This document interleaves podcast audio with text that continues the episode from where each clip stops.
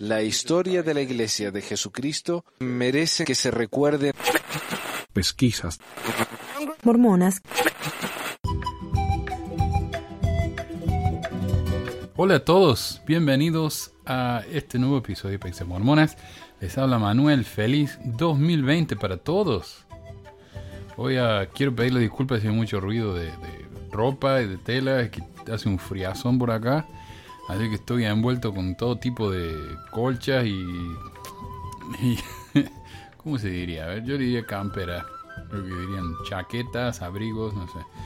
Pero sí hace un frío por acá. Y antes de empezar, quiero hacer un anuncio, como todos los años, como cada seis meses cambio todo acá en el programa. ya de costumbre, si me han escuchado por un tiempo, ya están acostumbrados, cambios, cambios y más cambios. Y es el problema, ¿no? De hacer esto como hobby. Esto no es nada más que un hobby es un pasatiempo, entonces eso no es un trabajo ni nada de eso. Aunque le, le duele aceptarlo los mármones, yo lo hago esto porque me gusta. Pero el año pasado me, me, entusiasmé un poco, demasiado, y estaba haciendo el programa todas las semanas y después dividiéndolo en todos los días. Y, y bueno, eso es muchísimo trabajo, o sea, requiere investigaciones, traducciones eh, las carátulas de los videos, todo eso tengo que hacerlo yo, eh, separarlo, la edición, subir cada video por separado, es, es tiempo y, no le voy a mentir, no es que no me dé el tiempo, es que no me dan las ganas a esta altura. Y, y, eso me pasa por lo general eh, una vez cada tanto, que se me acaba el entusiasmo y después me viene con todo. En este momento estoy con el entusiasmo muy bajo, así que voy a seguir haciendo el programa, eso sí, pero el programa, en vez de salir toda la semana como era antes, va a salir cuando salga. Así que yo le agradezco el interés y todo eso, pero eh, si me siguen preguntando va a haber programa esta semana, le voy a tener que decir, no sé. Fíjense, el domingo de la mañana, si aparece en su feed, eh, ahí estará el programa. Y si no, no, les pido disculpas. Pero yo estaba viendo también, aquí por ejemplo en inglés hay muchísimos programas. Y, yo sé que este, por ejemplo, este programa no es para todos. Hay muchos mormones que me odian, muchos mormones que me toleran. Eh, dudo que haya mormones que, que les guste el programa, pero eh, de los ex mormones, yo me imagino que la mitad le gustará el programa y la otra mitad le, no le gustará. Además del, del porcentaje de la otra mitad, la tercera mitad, que no les importa un carajo lo que hago yo acá. Entonces, la indiferencia, ¿no? Está todo bien. Eh, pero en inglés, por ejemplo, hay muchísimos programas. Hay programas de puras entrevistas a ex miembros. A mucha gente le interesa eso. Hay programas que son nada más que de historia de la iglesia. A otra gente le gusta eso. Otros programas que hablan acerca de cuestiones eh, culturales. Entonces uno puede elegir. Dice, bueno, este programa me gusta, este otro no escucho este, este otro lo escucho cuando tengan algo interesante. Lamentablemente para ustedes en español yo creo que yo soy lo que hay. No sé si hay más. Me imagino que debe haber más, pero la verdad que no. Los que, de los que me he enterado no duran mucho. Y es que esto es un proyecto difícil. ¿eh? Lleva tiempo, como les digo, lleva tiempo, energía. Miren la María Magdalena, que en tanto me ayudaba a mí en los programas, después se peleó, hizo un berrinche, se fue, abrió su propio canal, que era una copia carbón de la mía de mi canal y ¿qué? Hizo 10 videos y se aburrió. Después dijo, eh, estoy con más entusiasmo que nunca. Después de eso nunca más hizo un video. Uh, ¿Quién más? Eh, Aaron con, su, con sus videos de, de entrevistas ¿no? a, a, ex miembros que quería hacer un tipo de Mormon Stories en español. Tampoco duró mucho. Creo que si fue seis meses duró mucho. Eh, y es que yo le digo, este es un trabajo complicado. Si no fuera que yo tengo eh, TOC, ni loco hago esto. al menos no por el tiempo que lo he hecho. Pero no, esto no ha, no ha ido a ningún lado. entonces me parece que tanto trabajo para tan poco resultado, no sé, eh, tampoco le entusiasma mucho a uno, ¿no?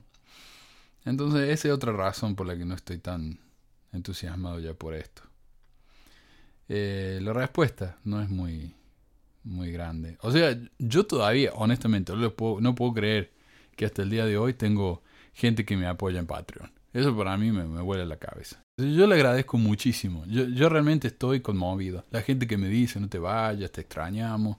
Eh, cuando me fui en diciembre, que me pregunten si va a haber programa. A mí eso me, me, me sorprende mucho, ¿no? Pero no me siento tan mal no haciendo el programa tan frecuentemente porque, eh, por lo que yo veo, cada video tiene en promedio unos mil visitas. Mil visitas no es nada. O sea, no, no es de tanto interés lo que estoy haciendo. Y otra cosa es que eh, ya he hecho tanto, tanto, tanto que eh, me parece que hay material para, para alguien que no ha seguido el programa, para alguien que es nuevo, tienen ahí para meses de aprender de cosas. Entonces, ya a uno se le acaban tanto las cosas para decir, empieza a repetirse, eh, y yo no quiero hacer eso. Entonces digo, cuando tenga algo para decir, lo voy a decir. Si me, si me lo ven al video 20 personas, bueno, que sean 20. Pero al menos algo que yo realmente quiero decir y no algo que me siento obligado a decir porque es el domingo y hay que publicar algo. ¿no? Eso es, es un poco frustrante y es estresante también.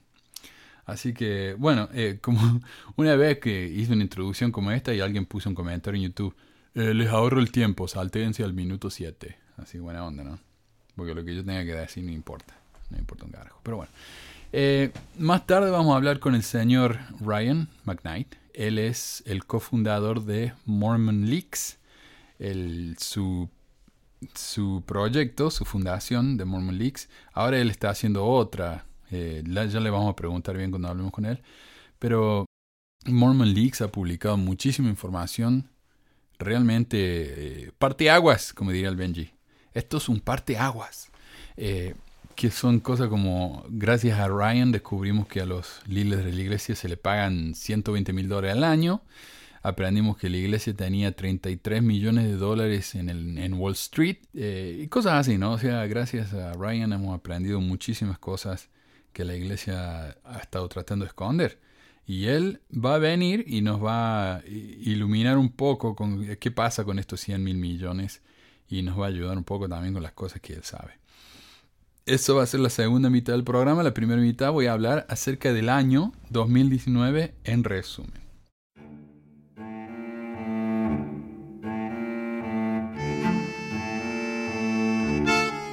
¿Y qué pasó en el 2019? El 2019 ha sido uno de los años más ocupados, digamos, en las noticias para la iglesia.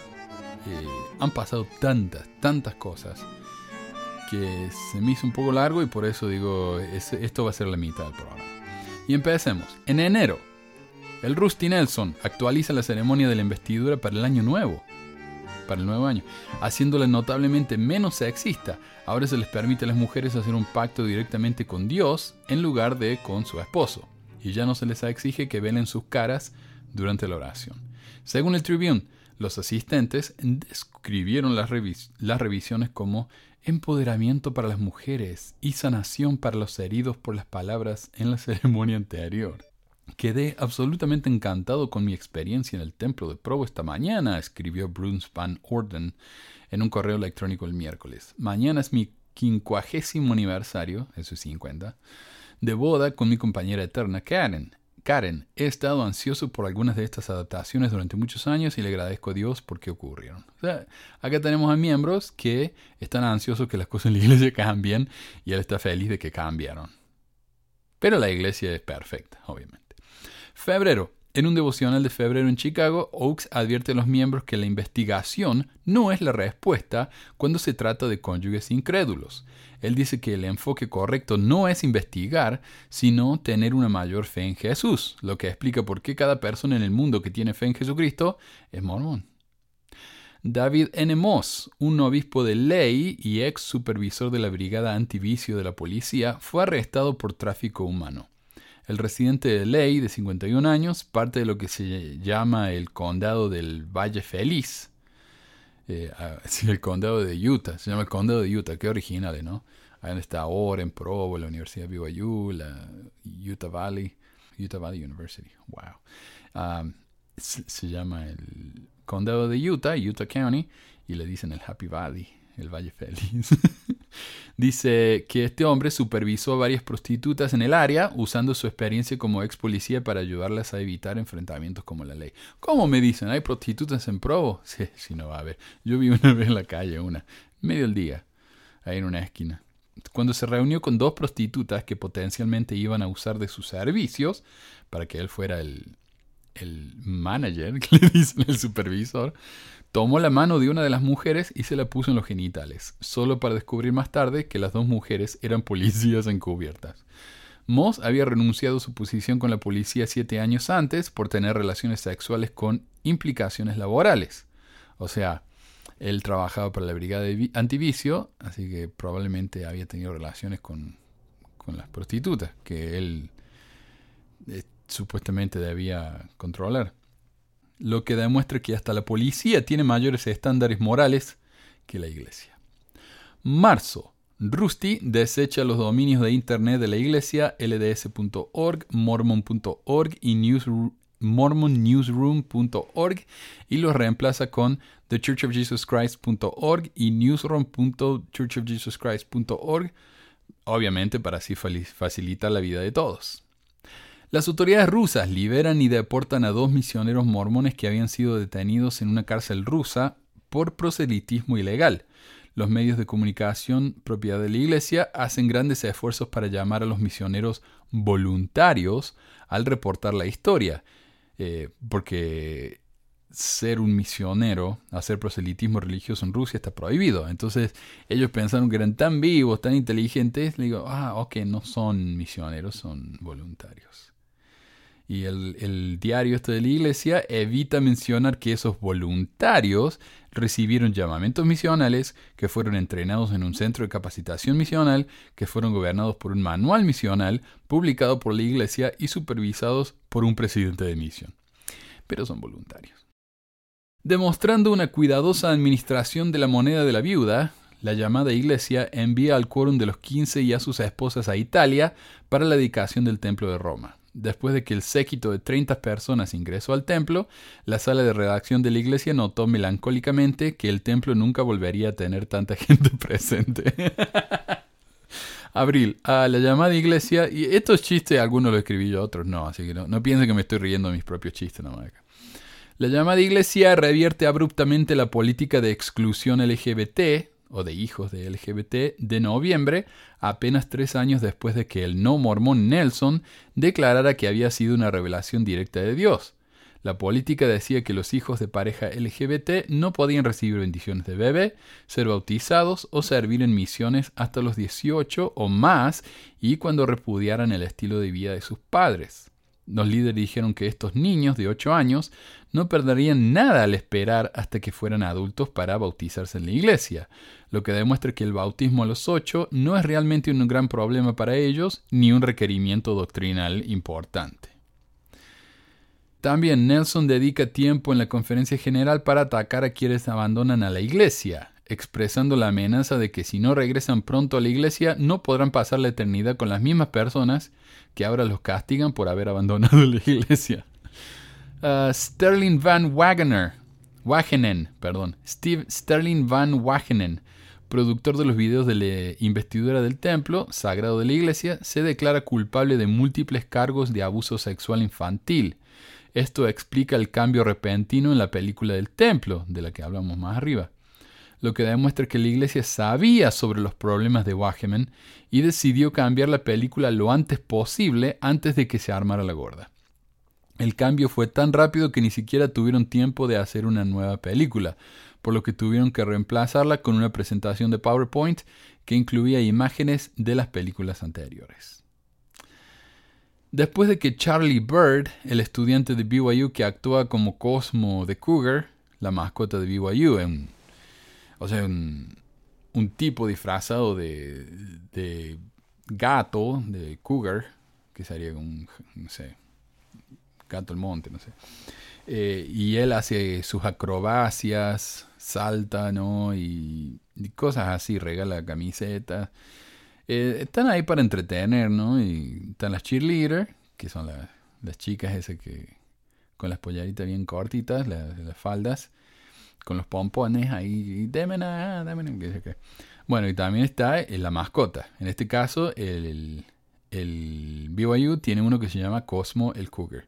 Y Charlie Bird, que era el estudiante que estaba adentro del traje de Cosmo, eh, salió del closet en febrero y dijo que salir como gay era más aterrador para él que actuar frente a 60.000 personas, por lo que pensó que tenía que esperar hasta después de graduarse para salir del closet públicamente. Y ahora, en abril, el estudiante Matt Easton salió como gay durante su discurso de graduación como valedictorian. Ahora, el valedictorian es, por lo general, el estudiante con las mayores calificaciones de la clase. Sin embargo, se lo escuchó a Bernard hablando, hablando dormido durante una pesadilla diciendo que no, no hay mormones homosexuales. Los estudiantes de BYU comparten públicamente experiencias abusivas y degradantes que sufrieron como parte de las investigaciones del Código de Honor en un grupo de Instagram. Y por si no saben, el Código de Honor es un departamento ahí de BYU que, ¿cómo se diría? Que se asegura de que los chicos cumplan con el Código de Honor. O sea, no tomen, no tengan, no hagan la cochinada fuera del matrimonio, eh, cosas así, ¿no? Que no usen pantalones cortos, eh, barba, ese tipo de cosas. Entonces, eh, estas personas dijeron, bueno, eh, las prácticas del código de honor de BYU son abusivas. Son abusivas. Y entonces pusieron sus experiencias en un grupo de Instagram. Muchas de las historias comparten un hilo conductor. Las personas que fueron abusadas sexualmente fueron castigadas por ponerse en esa situación, revictimizando a las víctimas. Ah, ¿fuiste violada? ¿Qué estabas usando? ¿Qué ropa estabas usando? ¿Fuiste violada? Eh, ¿Dónde estabas esa noche? ¿Habías vuelto a tu casa a las 10 como debías? ¿O fuiste violada? ¿Estabas tomando alcohol? Porque si estabas tomando alcohol, tal vez es tu culpa. Ese tipo de cosas, ¿no?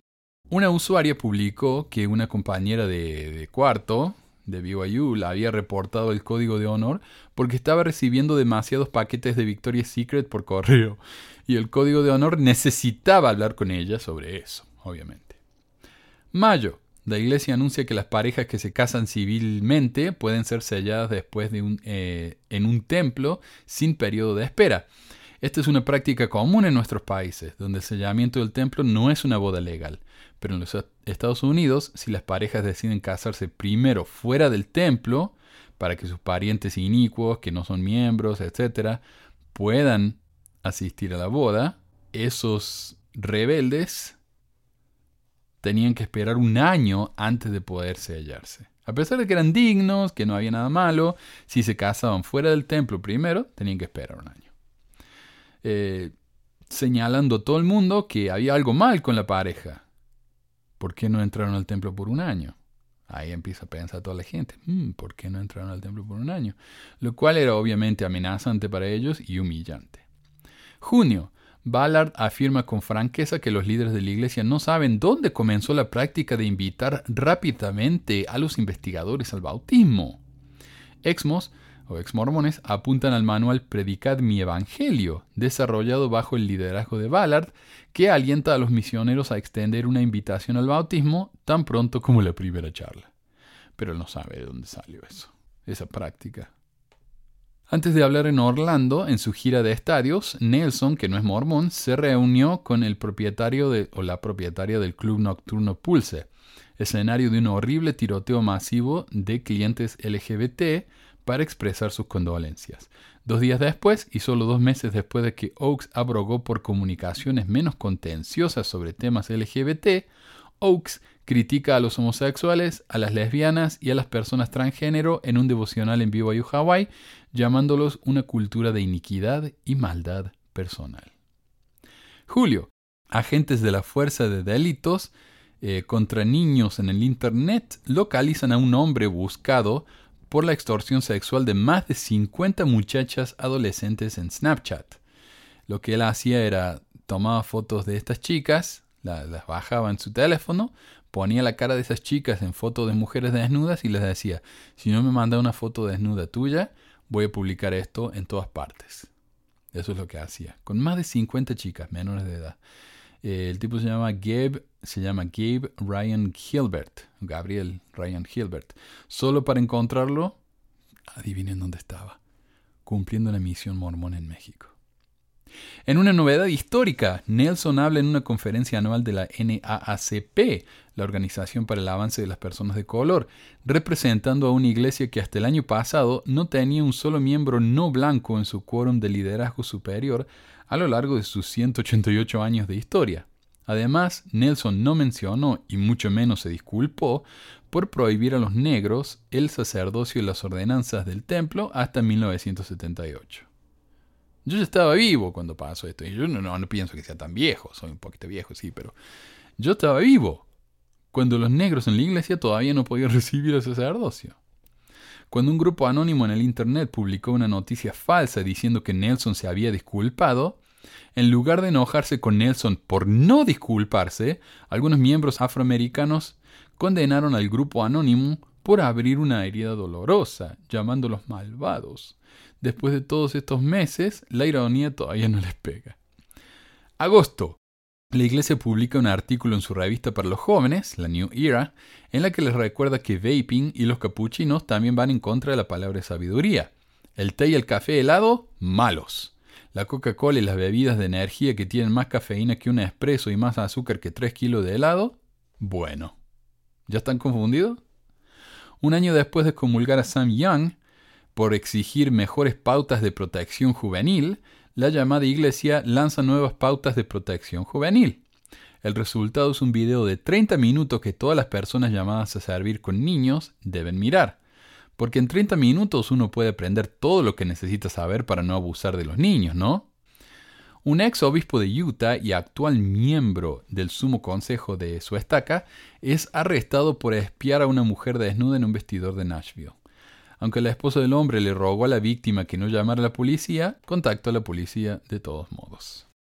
Después de que la noticia fue publicada, la principal preocupación de los miembros de la Iglesia era aclarar que un miembro del Sumo Consejo no es un miembro de alto rango en la Iglesia, así que por favor dejen de escribir eso en los titulares. claro, decía, alto líder mormón encontrado espiando mujeres en los camerinos, en los cambiadores. Decía, oh, es un sacerdote, no es un alto líder.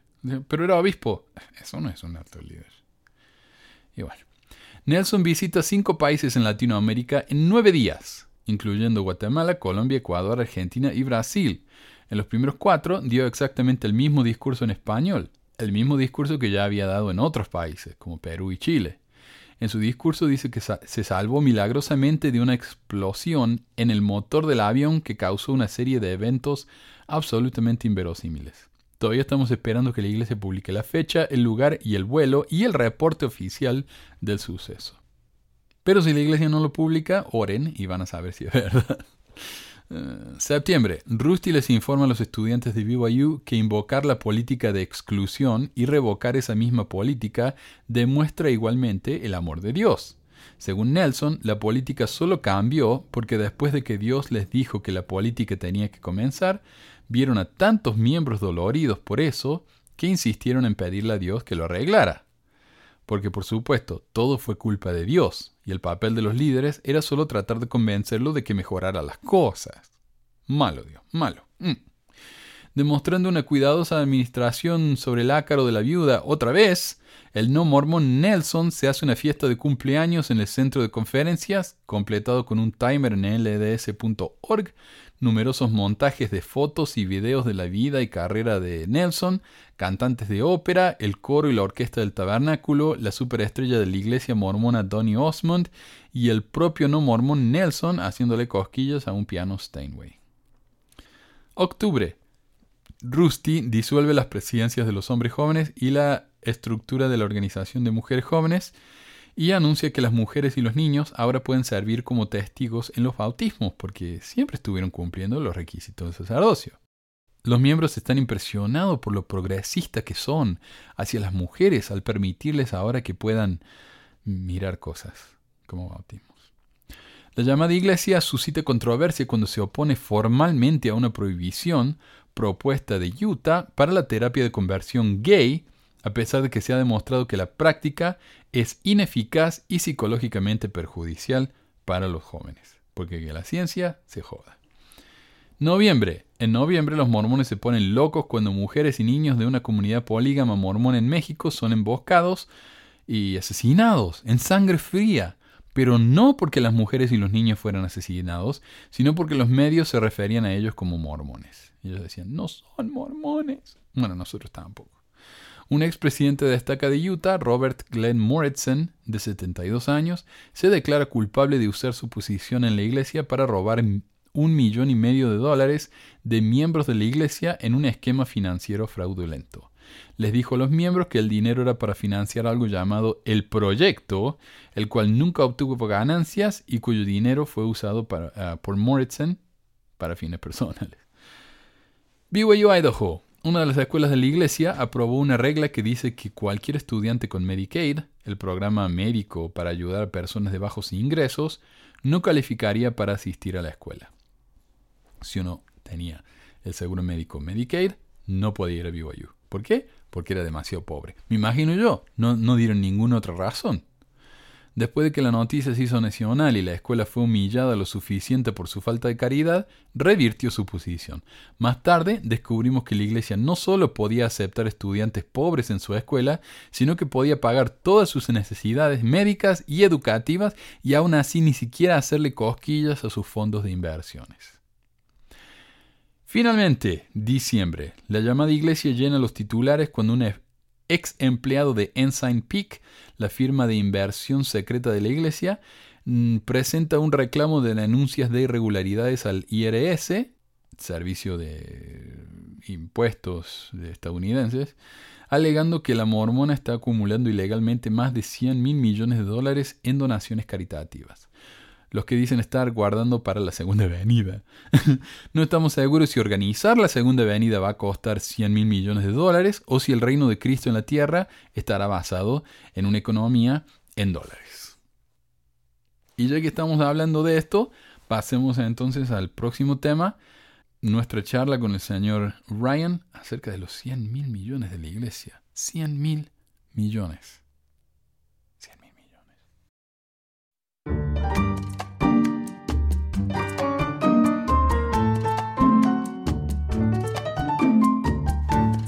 Bueno, pasamos entonces a la próxima sección. Estamos aquí con el señor Ryan eh, McKnight. Hola, Ryan.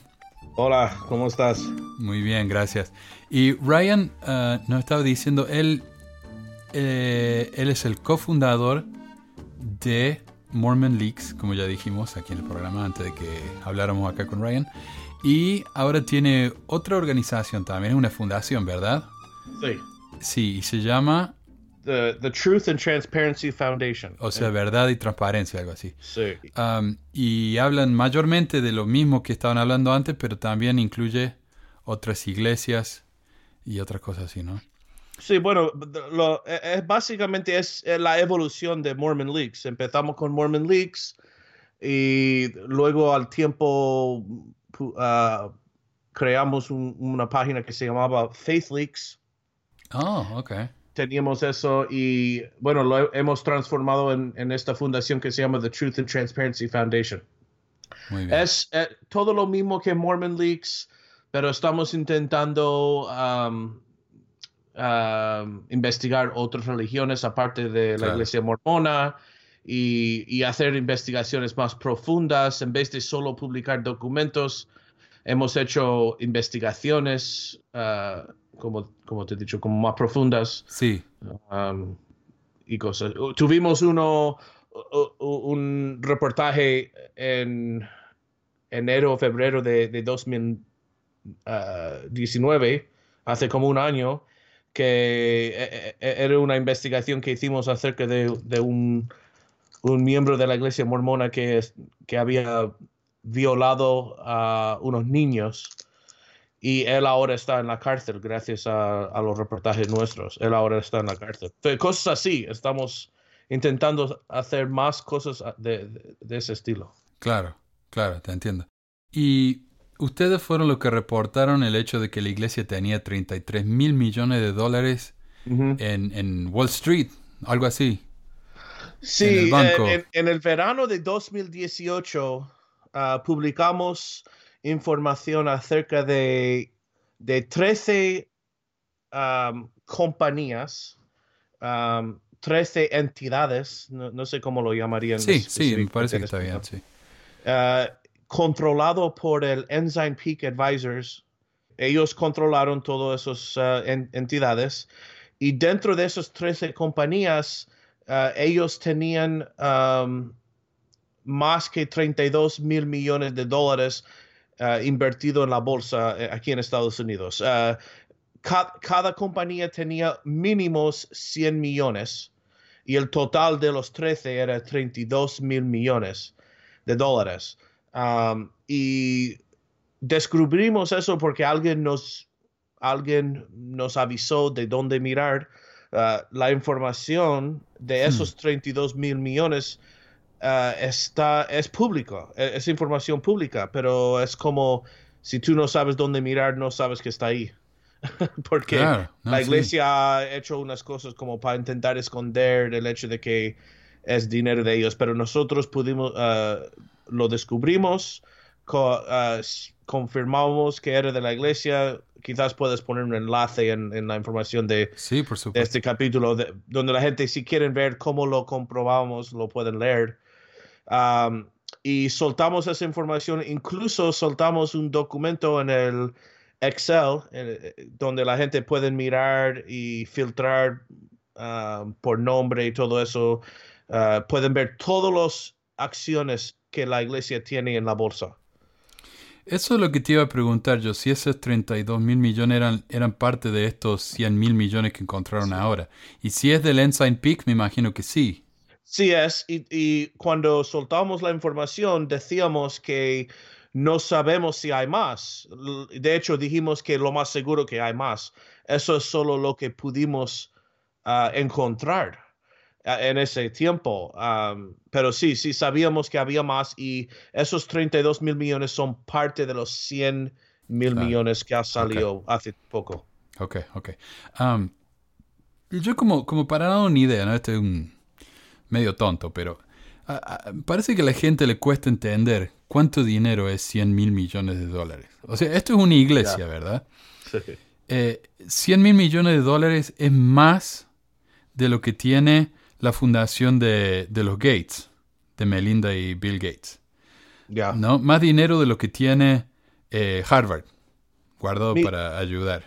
Mire, te lo digo de una manera más fácil de lo que yo entiendo, de lo que yo he investigado, solo hay dos compañías en todo el mundo, compañías privadas, que tienen ese tipo de dinero a mano. El Google y eh, eh, Apple. Apple, sí. Tienen más o menos 100 mil millones de efectivo o dinero que está como muy fácilmente convertido en efectivo a mano.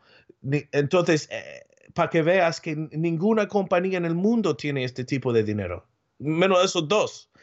Y aparte, esto no es todo lo que tiene la iglesia. Esto solo es un trozo. Eso iba a decir, e-, es el efectivo. O sea, además de eso, tienen sus empresas con fines de lucro, tienen sus edificios, sus capillas, sus templos. Y, efectivo en otros sitios. Esto ni va a ser todo el efectivo. Seguro que es la mayoría del efectivo, seguro. Pero no que, nadie se confunde en pensando que esto es todo el efectivo que tiene la iglesia. Ellos tienen otras reservas con seguridad, más pequeñas, pero ya, como tú has dicho, esto no incluye terreno, no incluye, uh, no incluye los negocios. Yo, yo diría, con uh, según las personas con quien yo he hablado uh, en estos años, personas que tienen conocimiento de, cómo maneja la iglesia su dinero. Mi estimado es que la iglesia vale unos entre 2 y 300 mil millones en total. Entonces, esto es como, un, vamos a decir, más o menos un tercio del valor completo. Claro. Sí, sí, me imagino que sí. O sea, eh, yo, escuché que ellos tienen una granja en Florida tan grande. Que la iglesia es dueña de 2% del estado de Florida entero. Sí, ellos, um, ellos tienen más terreno en, en Florida que cualquier otra entidad menos el gobierno. Solo el gobierno tiene más terreno que la iglesia en Florida. Pero sabes, uh, sabes que bueno, tú sabes, muchos miembros ven esto como un fuente de orgullo. Sí. Eh, yo sé que cuando yo era miembro, yo lo hubiera visto esto como algo de, de orgullo, como mira la iglesia manejado por gente tan inteligente o, o, Dios ha bendecido la iglesia tanto que mira todo el éxito que han tenido. Entonces eso es, ah, y estamos viendo eso suceder si la gente está prestando atención al Internet, a las reacciones de la gente. Dicen o, no es tanto dinero, o dicen que bien, que bien por la iglesia, o cualquier cosa que dicen uh, como para hacerles sentir bien por esta nueva noticia que está saliendo. Es, es, una, claro, ellos lo consideran una gran bendición. Sí. pero, ¿de dónde viene este dinero? O sea, estamos hablando de los diferentes tipos de dinero, de los negocios. ¿Qué es esto específicamente? ¿Qué es este dinero? Bueno, no sabemos si, con 100% de seguridad, ¿no? Pero la iglesia recibe diezmo o otros tipos de uh, donaciones, por ejemplo, gente que dejan dinero y casas cuando se mueren, lo dejan a la iglesia, por ejemplo. Eso es lo mismo, en cuanto a la iglesia recibiendo donaciones, eso es lo mismo que recibir diezmo. Y utilizan eh, este, este dinero para pagar los gastos de, de la iglesia y según el, eh, la persona que ha soltado esta información que ha salido ahora de los 100 mil millones, según él, ah, lo que sobra va a, al Enzyme Peak Advisors, va a este dinero y está eh, invertido en, en, la bolsa y en otros tipos de, no es solo en la bolsa, es en otros tipos de inversiones y cosas así. y como no tienen eh, en qué gastar el dinero, solo está ahí reposando ahí debajo de la, del colchón, digamos. Y eso, eso es importante también porque ese dinero no, no va a nadie. No es que eh, los, los, líderes se están haciendo ricos con ese dinero. Ese dinero está ahí en el banco, no, no está haciendo nada. Nada. acumulándose. Acumulándose. Y yo creo que, en mi opinión, ah, cuando empezaron a hacer todo esto, yo creo que no imaginaron cuánto dinero con, eh, con cuánto dinero se iban a quedar. Y, yo creo que solo no tienen nada en qué gastarlo sin llamar atención. incluso, incluso donando más dinero, porque si, por ejemplo, la iglesia dice, mira, vamos a coger todo este dinero y empezar a donar mucho más de lo que hemos donado en el pasado, hay, habrá gente que dirá, ¿de dónde está saliendo todo este dinero? porque los miembros en general no sabían que la iglesia tenía este tipo de, de esta cantidad de, efectivo. Entonces, teniéndolo ah, y queriendo mantenerlo en, secreto, pone un poco en problema eh, la cuestión de, de gastarlo porque no quieren llamar atención. es como el lavado de dinero, cuando uno tiene demasiado dinero. Ya, ya. Y, claro, no lo puede gastar porque se va a enterar todo el mundo de dónde viene. ahora, entonces este es dinero exclusivamente que viene de los diezmos. ¿Verdad? Lo que sobra, una vez que la iglesia ha gastado todo lo que tiene que gastar, dice, oh, la iglesia da mucho en caridad. Ok, después de que la iglesia da todo en caridad, después de que pagan la luz en todos los edificios, después que hacen todos los gastos, les sobran mil millones de dólares al año. Esos mil millones lo ponen en el banco y sigue creciendo. Ah, ¿Qué tiene de malo eso? ¿Por, qué eso es un problema si la iglesia quiere ahorrar todo lo que quiera? Bueno, yo, yo supongo que por una parte no hay ningún problema. Ah, yo supongo que la iglesia ah, puede hacer lo que quiere con el dinero. Yo, desde mi punto de vista, el problema es que lo esconden. El problema es que no lo dicen a los miembros. Por ejemplo, si, si, ellos son honestos con los miembros en todo el mundo y dicen, mira, ah, tenemos tanto dinero en los bienes raíces, tenemos tanto dinero en los negocios privados, tenemos tanto dinero en el Ensign Peak Advisors. Y, y armado con toda esa información, si la gente quiere seguir donando su 10%, pues que lo hagan. ¿no? Que cada uno haga lo que quiere con su dinero. Eh, eh, para mí, para mí el gran problema es, es, intentar mantenerlo escondido. Ahora, desde un punto de vista, ahora, ¿por qué alguien se molestaría, alguien que está donando dinero, por qué se molestaría al enterarse de esto?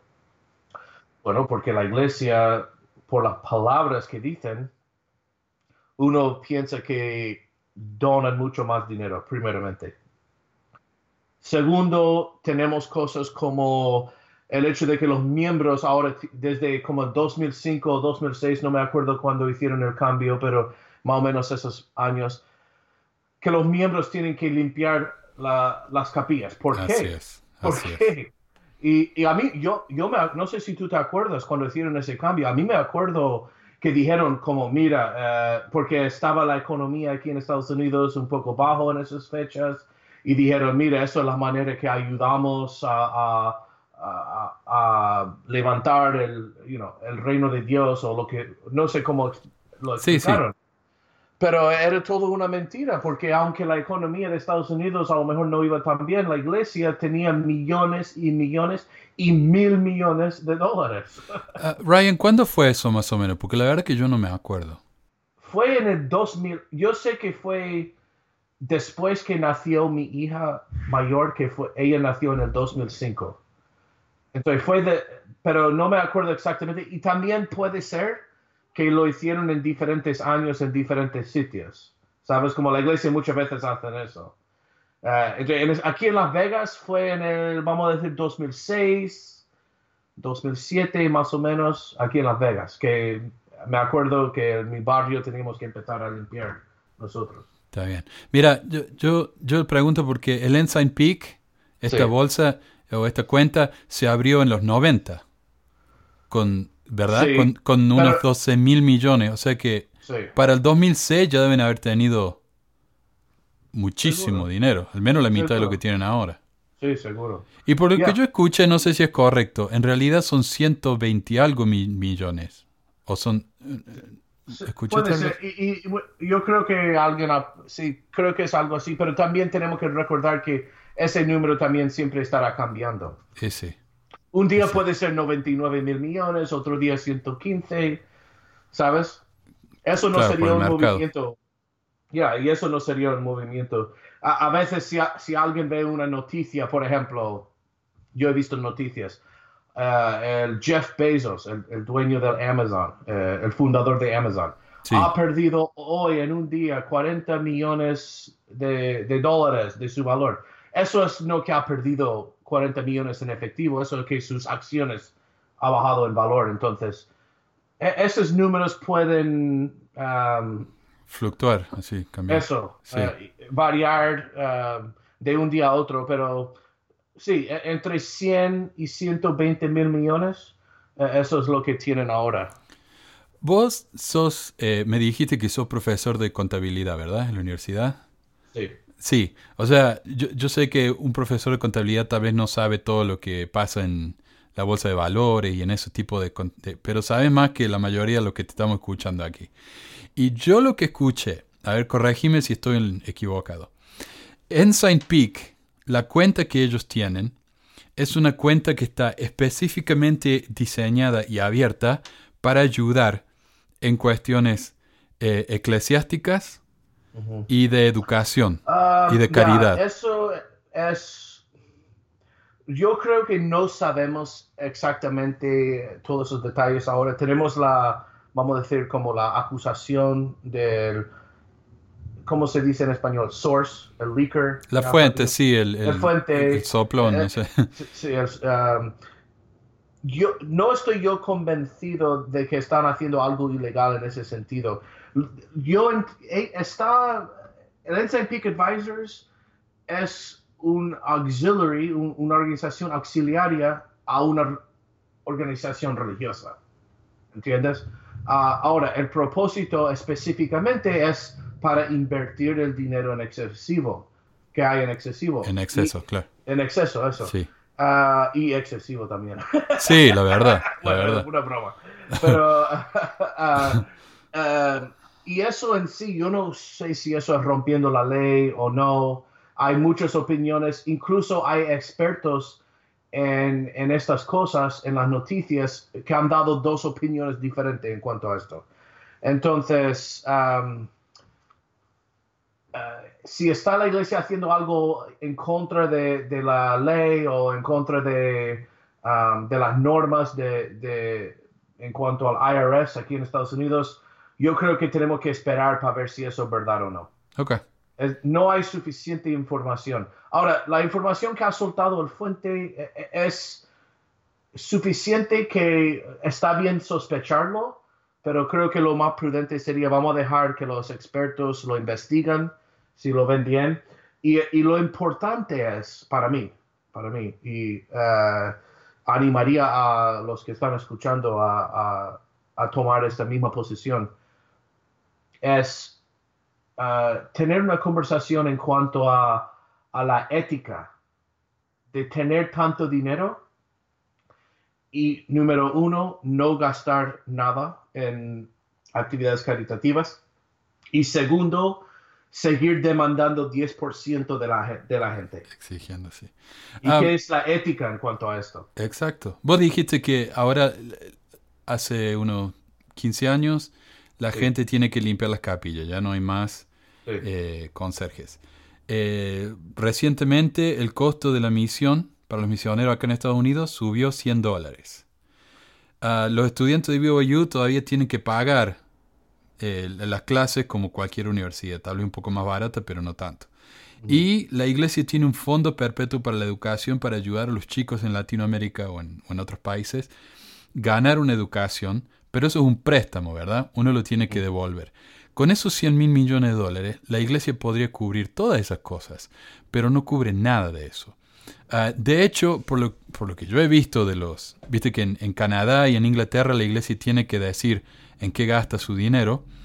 Eh, yo me fijo todos los años en Canadá, la iglesia, gran parte de los diezmos que los canadienses dan a la iglesia, la iglesia usa ese dinero para pagar, financiar BYU.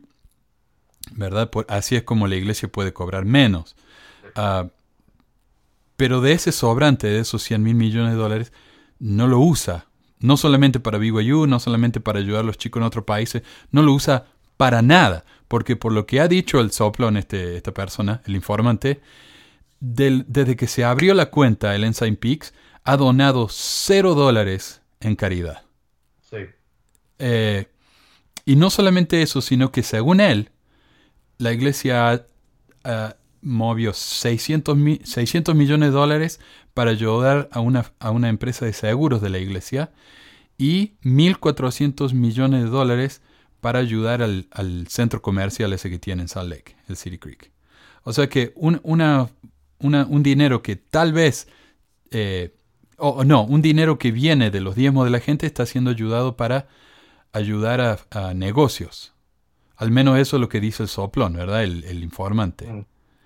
Ah, no sé si, si vos pensás que eso tal vez es algo que uno todavía tenga que aprender más o si es algo que sabemos. No, yo creo que lo más... Eh, eh, eh, es muy posible que no han gastado dinero en nada aparte de esas dos cosas, como él ha dicho.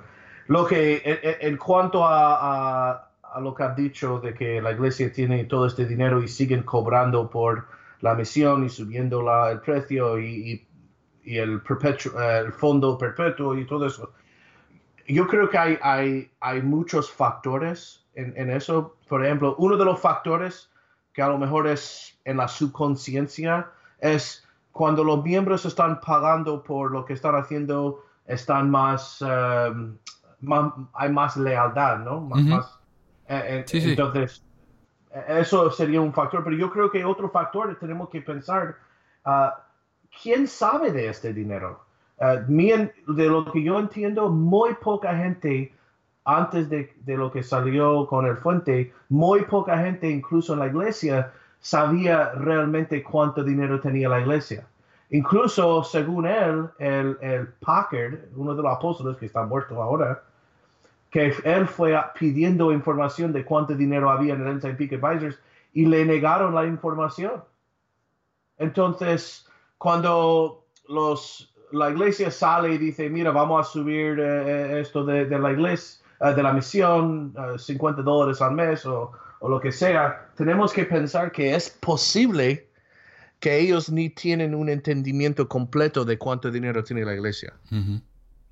Sí, supuestamente nadie, nadie en la iglesia sabe el, fondo total, porque una, un grupo sabe cuánto hay en ese departamento de la iglesia, otro grupo sabe cuánto hay en esa rama, pero aparentemente nadie sabe cuánto hay en todos los fondos. Me imagino que hay solo cinco o seis personas en, toda la organización que entiende de todo lo que tienen, que tienen un entendimiento suficiente para saber de todo. Y ellos guardan esos secretos uh, muy apretado, muy ¿Eh? uh, cerrado, muy encerrado. Sí, sí. Uh, y, yo antes de, no sé si querés agregar algo, pero me parece que ha quedado bastante en claro. yo quería leer una cita antes de que terminemos. Eh, pero como decís vos, el cobrar diezmo es una manera de mantener a los miembros leales a la iglesia, porque ellos sienten la responsabilidad de que ellos son los que están manteniendo a la iglesia viva, cuando en realidad la iglesia tiene más dinero de lo que va a necesitar, ¿verdad? Eh, por lo que yo entiendo también, con los intereses solo que gana la iglesia en ese dinero, podrían terminar con el hambre en, el mundo o, en los Estados Unidos, no sé. Pero es tanto, tanto dinero. tanto. Ah, y, eh, tenemos una cita que por alguna razón la iglesia le gusta usar ciertas citas, pero no otras. Eh, Joseph F. Smith dijo en la conferencia, quiero decirles que esperamos ver el día en que no tengamos que pedirles un dólar de donación para ningún propósito, excepto el que ustedes ofrezcan voluntariamente por su propia cuenta, porque tendremos suficientes diezmos en el alfolí del Señor para pagar todo lo que sea necesario para el avance del reino de Dios. Quiero vivir para ver ese día si el Señor me da la vida. Sin embargo, no hace ninguna diferencia en, lo que respecta a eso, si vivo o no. Esa es la verdadera política, el verdadero propósito del Señor en la gestión de los asuntos de su iglesia. O sea, la verdadera política de Dios es cobrar dinero de sus miembros para ayudar a la iglesia. Ahora ya no, ahora el diezmo es una, es una una ley eh, no temporal, sino espiritual. Ya. No, eh, me encanta la cita, lo, he escuchado antes y ah, es muy interesante. Lo, que no he investigado, me, me, gustaría investigar si la iglesia estaba teniendo un problema en esa época de, de, de la gente no pagando diezmo o algo y era una manera de él solo decir algo de animar a la gente a dar dinero como, mira, solo de el dinero, llegará el día que no pedimos tanto, pero ahora mismo necesitamos tu dinero. como la iglesia es muy famosa en decir lo que necesiten decir en el momento, ¿no?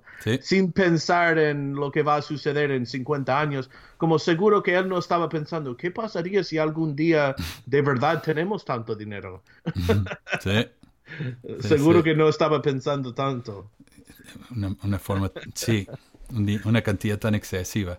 Eh, pero sí.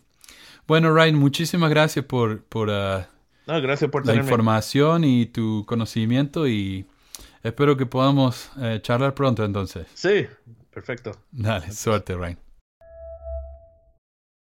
Un par de cosas que quiero aclarar antes de, colgar aquí, de terminar el show, el programa de hoy. Eh, estábamos hablando con, con Ryan y él me dice, Ah, después conversando un poco después de la grabación. Eh, es verdad, 100 mil millones de dólares, ¿qué importa? Eh, hay mucha gente que, eh, que, me dice, quiero que menciones esto para poder compartírselo con mi papá o con mi mamá. Este es el problema, gente. Ustedes le comparten esto a su mamá y su papá. Su mamá y su papá van a decir, esto es otra prueba de que la iglesia es verdadera porque tenemos más dinero que cualquier otra institución, incluso que Apple y Google, que son las dos compañías más ricas del mundo, con un billón de dólares en el banco. Nosotros tenemos tanto dinero como ellos en efectivo, que podemos ir y sacarlo del banco ahora mismo. Ese no es el problema. La iglesia puede guardar, como digo yo, si quieren pagarle a sus líderes, que le paguen. Si quieren guardar 3 eh, trillones de dólares en el banco, que lo guarden. Este es el problema. Los miembros no saben. ¿Y por qué los miembros no saben eso? El presidente Hinckley dijo en una entrevista que eh, él solo comparte cuánto dinero tiene la iglesia con las personas que han donado esa iglesia, a ese dinero. Yo doné por 25 años dinero a la iglesia. ¿Yo sabía que la iglesia tenía 100 mil millones de dólares? No tenía ni idea. Entonces, ¿por qué esconderlo? ¿Por qué esconderlo? No solamente eso, una vez que lo esconde, ¿por qué no usar ese dinero para hacer algún bien? Ellos dicen, no, estamos guardando esto para la venida de Jesucristo. ¿Para qué va a hacer falta el dinero cuando venga Jesucristo? No sean ridículos, por favor. ¿Realmente piensan que Jesucristo les va a preguntar cuánto dinero tiene en el banco porque va a necesitar ir y comprar cosas? Eh, no entiendo la lógica, no tiene sentido. ¿Por qué no usan ese dinero? En serio, eh, lo, último que escuché esta semana, 50 millones de dólares, se, se acaba el hambre en Estados Unidos. 50 millones. ¿Saben lo que representa eso para los 100 mil millones que tiene el banco? No es ni siquiera los, los intereses que ganan en un año, es menos que eso. Con menos de los intereses que ganan en un año, podrían acabar con el hambre en los Estados Unidos. Pero no lo hacen. En lugar de eso, abren kiosquitos, maquinitas en el mall y dicen, ah, ¿quieren ayudar? Eh, dennos 15 dólares para comprar una pelota de fútbol. 15 dólares para comprar una pelota de fútbol.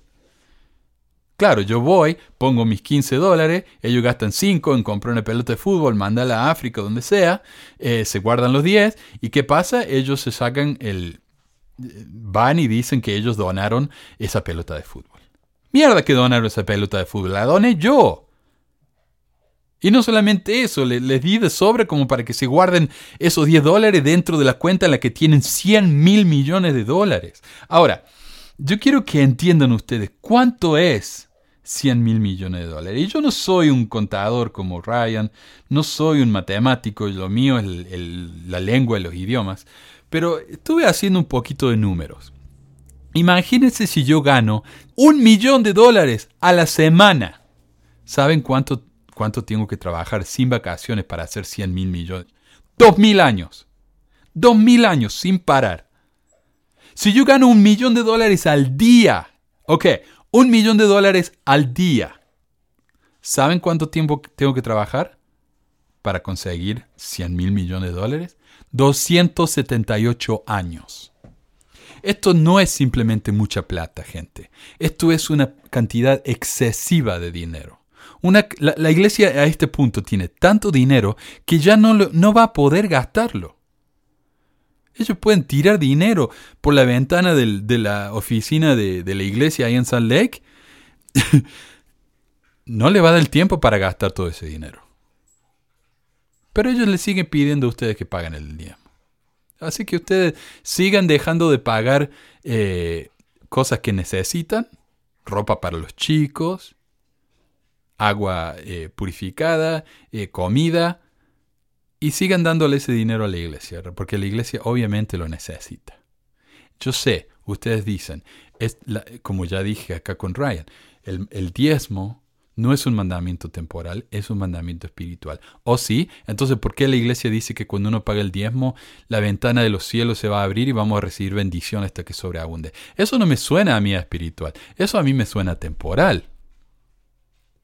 ¿Qué escuchamos nosotros en, las conferencias? Oh, mi familia no tenía para pagar eh, los impuestos, no tenía para comprar la comida, pero teníamos que pagar el diezmo, así que pagamos el diezmo. Al otro día nos dieron la misma cantidad que pagamos, así que fue una gran bendición. Sean honestos, ¿cuántos de ustedes, de los que me están escuchando, en sus años de miembro, pagaron el diezmo y de repente tenían más dinero que antes? No solamente más, tenían tanto que sobreabundaba. Algunos me dicen, a mí nunca me ha faltado para comer. Eso no es sobreabundar, eso es tener lo básico. El mandamiento no dice paguen su diezmo para que tengan lo básico. No, dice para que tengan bendiciones hasta que sobreabunde. Yo no sé, o sea, a mí a este punto, a esta altura, no me queda absolutamente ninguna duda de que la iglesia es una máquina de hacer dinero. Una iglesia que se mete en negocios, eh, abre ranchos, abre centros comerciales, cuando tiene guardado 100 mil millones de dólares en el banco. Me parece que es una iglesia que está dedicada al lucro. Ustedes pueden pensar diferente que yo, está bien. Ustedes pueden ver esto como una gran bendición de la iglesia, está bien. Pero ese es el evangelio de prosperidad. Eso no está en la Biblia. En ninguna parte de la Biblia se nos dice que a los, a los ah, personas que cumplen los mandamientos van a ser ricas. Jesucristo que dijo, den todo lo que tienen. Le dijo al joven rico, da todo lo que tienes y sígueme. ¿Y el joven rico que hizo? Se puso triste porque él no iba a dar todo lo que tenía. Jesucristo nunca ordenó que se construyeran edificios majestuosos con mármol italiano. Nunca. Él dijo, donde haya dos o tres personas en mi nombre, ahí estaré yo. Él nunca dijo que hacía falta una capilla donde puedan entrar 500 eh, personas. Nunca. Pero eso es lo que tenemos en la iglesia hoy en día. Tenemos templos por todo el mundo a los que no va nadie y seguimos abriendo templos. ¿Por qué? Piensen gente, ¿por qué? Porque la iglesia no está comprando templos en eh, terrenos en barrios pobres está comprando terrenos en los barrios más exclusivos y más ricos del mundo. La iglesia está acumulando bienes raíces en los lugares más ricos y exclusivos del mundo y poniendo un templo encima para que el gobierno no les pueda cobrar impuestos. Ustedes díganme, ¿en realidad piensan que la iglesia necesita todo eso? ¿Ustedes piensan que Jesucristo exigiría eso si es que creen en Jesucristo? o si la versión de Jesucristo en la que creen es la versión en la que se nos ha enseñado desde siempre. Mira, esto a mí ya me, no sé, me, resulta asqueroso, personalmente. Ah, yo le agradezco a Ryan por haber estado aquí, por ayudarnos a mantenernos un poco más objetivos. Eh, yo estoy asqueado, honestamente. no sé, no sé cómo alguien puede enterarse de esta noticia y no eh, choquearse. No sé. Pero bueno, Ah, gracias por escuchar este programa, el primero de la década, de la década del 2020, de los 20. Ah, estamos en los 20, gente. Tal vez el Charleston va a empezar a, ponerse moda de nuevo y todo eso. Pero bueno, gracias a todos y bueno, nos vemos, como le digo, cuando, cuando tenga algo nuevo que decir, vuelvo. Pero le prometo que no voy a hacer menos de un programa al menos al mes. Ah, eso sí les puedo prometer. Así que gracias a todos. No se olviden de visitarnos en patreon.com barra pesquisas mormonas, donde voy a empezar a, publicar otras cosas también, no solamente la revista. Quiero hacer más ah, para la gente que me está apoyando. Para ustedes, eh, exclusivo. Al menos por un año. Después que pase un año, eso ya es gratis para todos. Pero ustedes están haciendo eso. Estoy terminando el librito. Ya estoy en la, en la última revisión. Ya lo he una vez, lo estoy revisando otra vez. El librito del libro de Abraham que escribió el amigo eh, Ricardo. Y ya lo voy a estar publicando también. Eh, gratis para los, para los amigos de Patreon. Gratis. Gracias a todos entonces y nos vemos gente. Feliz año nuevo para todos y nos vemos prontito. Adiós.